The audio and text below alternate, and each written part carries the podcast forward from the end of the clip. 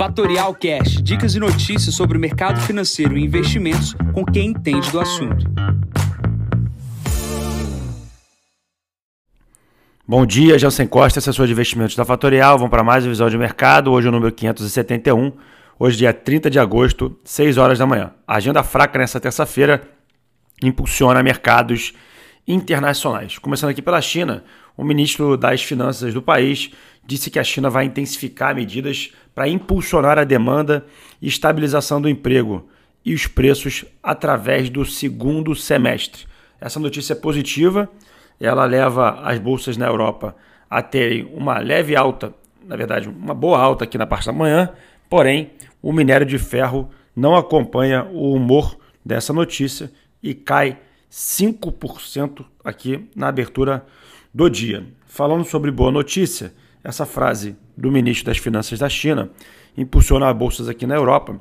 A Alemanha sobe 1,49%, a Stock 600 sobe 0,87%, e o MSCI Europa, que é o índice da ETF que opera aqui no Brasil, sobe 0,93%. Lembrando que isso aqui está cotado em euro, tá? Se o euro vier no movimento contrário ao real, obviamente não subirá esse processo. O que a gente tem é um consumo na zona do euro é, aumentando, né?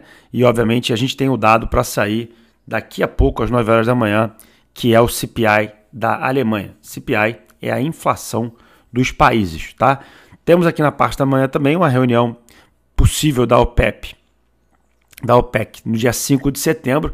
Isso vai agitando os mercados de petróleo e gás natural uh, na sessão de hoje. Importante que na parte da manhã, um pouco mais cedo de eu fazer o podcast, o petróleo estava subindo e aconteceu uma reversão aqui na parte próxima às 6 horas da manhã. O petróleo, nesse momento, cai meio ponto percentual. Pulando para os Estados Unidos, na sexta-feira a gente tem relatório de emprego. Isso vai agitar aí, uh, as apostas com o aumento de juros. O mercado não, não deve gostar se o mercado de empregos, de criação de emprego nos Estados Unidos vier muito forte porque se vier muito forte, significa que a gente vai ter o 0,75 de juros. Então vamos acompanhar na sexta-feira o dado de emprego. Hoje a gente tem para sair nos Estados Unidos o índice de confiança ali próximo às 11 horas da manhã.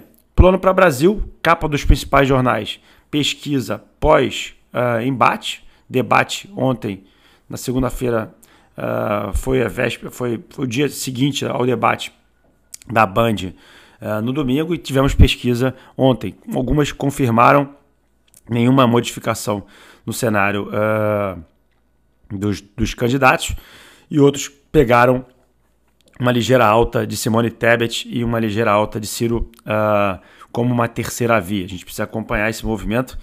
Obviamente é muito cedo para se falar, mas obviamente é, algumas, alguns dados começam a sair e os movimentos começam a acontecer. O principal destaque de ontem para hoje foi a aprovação no Senado da ampliação da cobertura dos planos de saúde uh, por parte das doenças que estão ali no rol da ANS. Obviamente, isso é negativo ali para seguradoras dos planos de saúde, principalmente Sul América, é, que deve sentir aí uh, aqui no pregão de hoje, tá? Outros uh, Outros, outro setor que deve, deve sofrer deve ser Qualicorp, também, porque é uma administradora de, de, de benefícios, e a DASA, tá? que obviamente tem seus planos de saúde também.